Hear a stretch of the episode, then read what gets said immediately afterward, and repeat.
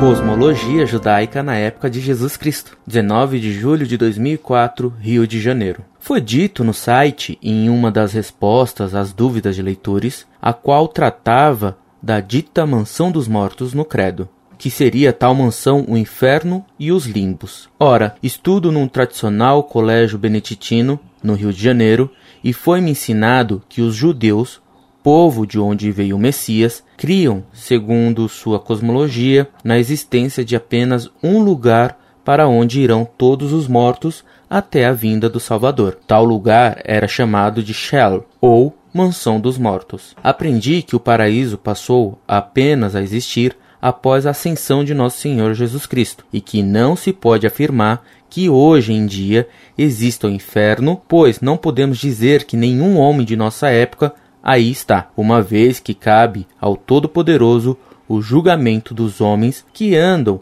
sobre o chão e sob o céu. Gostaria de seu esclarecimento quanto à existência ou não do inferno em nossa época e na do Cristo. Obrigado. Muito prezado, salve Maria. É inacreditável o que você me diz que estudando num colégio religioso, lá lhe tenham ensinado que o paraíso passou a apenas existir após a ascensão de nosso Senhor Jesus Cristo e que não se pode afirmar que hoje em dia exista o inferno. Isso é contra a doutrina católica. É contra o que disse Jesus no Evangelho.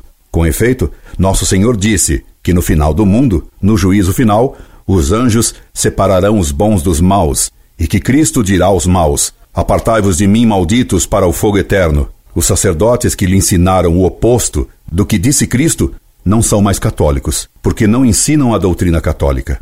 Para esses mestres da mentira, eterno quer dizer temporário. E o fato de que Cristo subiu aos céus na ascensão não criou o paraíso nesse momento. O paraíso, morada de Deus, existiu sempre. Não siga então ensinamentos contrários ao Evangelho, pois que se um padre ousa dizer que o eterno é temporário, então para esse padre, bem é mal, e verdade é mentira.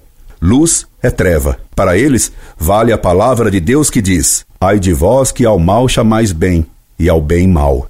Que tomais as trevas por luz e a luz por trevas, que tendes o amargo por doce e o doce por amargo. Fuja desses falsos mestres, que, como disse São Paulo, são mestres que, não suportando a verdade, ensinam fábulas. Incorde Jesus Semper, Orlando Fedeli.